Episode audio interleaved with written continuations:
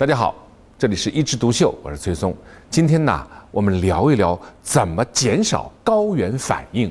其实以前呢，我也做过一期高原反应的节目，把高原反应产生的原理啊、症状啊，都说了一遍。但是人就有很多朋友啊问我，哎，那我怎么减少发生呢？我们有一句话说，高原的风光那是眼在天堂，脚在地狱。在严酷的环境里，你身体吃不吃得消？在去之前一定要做一个检查，做什么检查呢？最主要是检测一下心肺功能。为什么？最主要的区别就是海拔，而海拔的区别是氧气的供应。那跟氧最有关系的就是心脏功能和肺的功能。有了这两个脏器的完善以后，它才可以把氧气输送到全身各地去应用。所以你一定要去检测一下。如果你是肺功能不全的或者心功能不全的人，你就在电视里看一下高原风光吧。当然，有很多问：哎呀，那我去那边的话，那么累，我是不是要锻炼啊？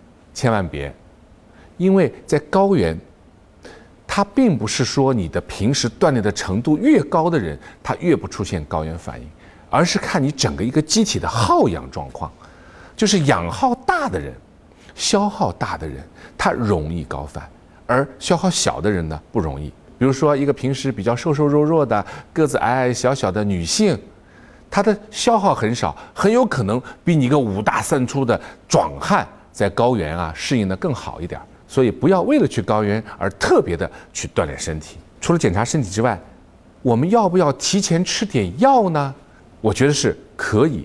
虽然现在没有任何的证据证明现在我们吃的那些包括红景天、包括人参之类的药，在循证医学的条件下是可以减少高原反应，但是。我觉得这些我们在动物实验做出来，它可以抗疲劳、耐缺氧的东西，我们吃一点，让我们人体啊有这么一些耐力，可以在缺氧环境下适应的更好。我觉得吃一下也无妨，但是呢，千万也不用太迷信这样的东西。那么我们要不要带点药去呢？要，非常的必要。高原反应最主要的是高原肺水肿啊，高原的脑水肿啊，所以呢，我们首先要带一些利尿剂和激素，就是一旦发生了这些水肿情况下，利尿和激素可以减少这些水肿的发生。但这种水肿的发生往往和一种毛病有关，就是感冒。所以到了高原呢，最好不要感冒啊。除了自己保护以外，我们感冒药也是必须的。还有两个药，我觉得是必须带的，一个就是止痛片，因为高原反应啊，有些人最主要就是头痛，而止痛片带哪一种呢？你看看这个盒子上的说明书啊，含有咖啡因的是最适合的。为什么？因为高原反应的头痛是血管过度的扩张，而咖啡因是可以缩血管的。那人家说了，我可喜欢喝咖啡了，那我带点浓浓的咖啡可以。可以，但是你要记住，有些咖啡里面也会写着不含咖啡因，那种咖啡喝了就没用。还有一个很要紧的药物就是助眠药物，因为很容易发生的高反就是失眠，整夜整夜睡不着觉也很难受啊。所以我去高原肯定是当天晚上就会吃一点安眠药，这样睡得很好。当然呢，还要带一些日常的一些用品，比如说防晒。因为那紫外线太强了啊，有时候晒得很厉害，包括雪地里面，它会造成你的眼睛的失明，叫雪盲，所以你墨镜也是要戴的。我这辈子自己跑到商店去给自己买一瓶润肤露，就是在西藏，实在是太干了，而且还容易鼻子出血，所以呢，建议你带一点金霉素眼药膏，它可以在鼻子里面呢稍微抹一点，因为它是油膏，可以让。鼻子里的干燥得到缓解。那说完了行前的准备，那我们就要说说到了西藏，你注意点什么事儿，减少高反。我们把它分三部分，第一部分叫增加氧。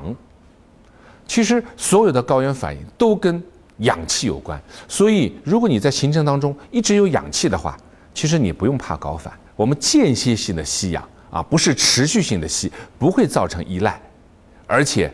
晚上睡觉之前洗一洗也很好，因为当我们睡着的时候，我们的缺氧状态会让我们失眠的。第二就是海拔，因为高原反应啊，其实它不会即刻发生。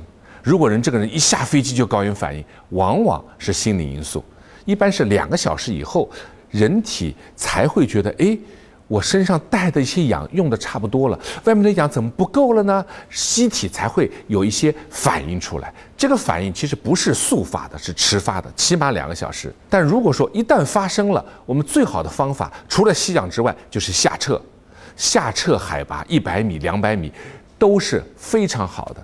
有很多人去玩日喀则地区，觉得哎，它比拉萨地区就容易出现高反，但是其实就差了多少米啊？就差了两三百米啊！增加氧以外，第二点叫减少耗。怎么减少耗？首先慢走，千万别走得太快，逞能，你会气喘的。第二，少跑，你跑的话会喘成狗的。第三，少负重。在高原，可能一公斤的东西背在你身上就是五公斤的重量。最后上楼不要一口气，说实话，你也一口气上不去。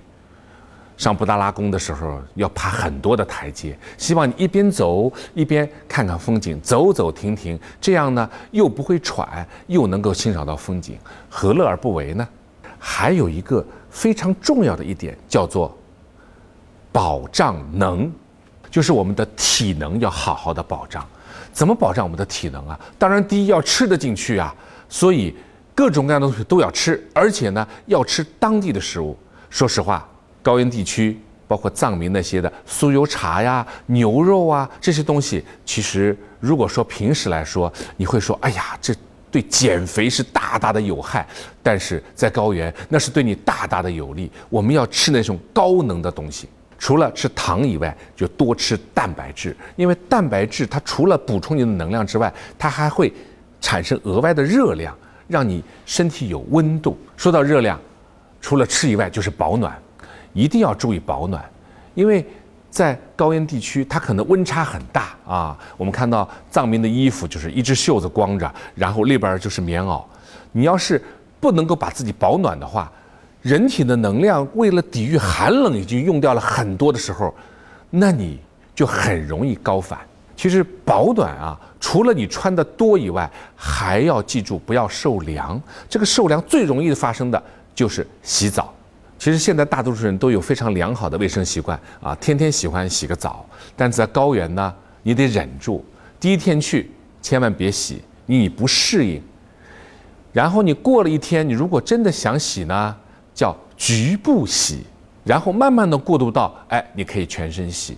但是洗澡以后，有个非常重要的注意事项，就是快点弄干，不要用自己的体能去把它烘干，特别是头发。如果你洗完以后不吹干的话，很容易头痛。那除了吃饱、吃好、保暖以外，还要睡得好。我刚才也说了。我到西藏去，晚上我都是吃镇静催眠药的。为什么？因为如果你今天晚上睡不好，明天晚上睡不好，你的体能就会无形的消耗了。那第二天你发生高反的机会就很多。所以不要忌讳，你短时间的用一些著名的药物，其实是完全没有伤害的。那第四点就叫心旷神怡，也就是保持精神的放松。我在上一期里也讲过一个我的好朋友到了高原的时候，因为心里的恐惧产生了一些伪高原反应啊，就像我刚才说的，一下飞机就瘫到那儿了，然后呢一动就觉得我不行了，头晕了，其实还没到反应的时间呢嘛，啊，不要太焦虑。如果你能够做到先检查身体，然后做好预防，备好药物，在高原。通过增加氧、减少耗、保障能、心旷神怡，我相信你会有一个非常美妙的高原之旅。好，我们今天就聊到这儿，我们下次接着聊。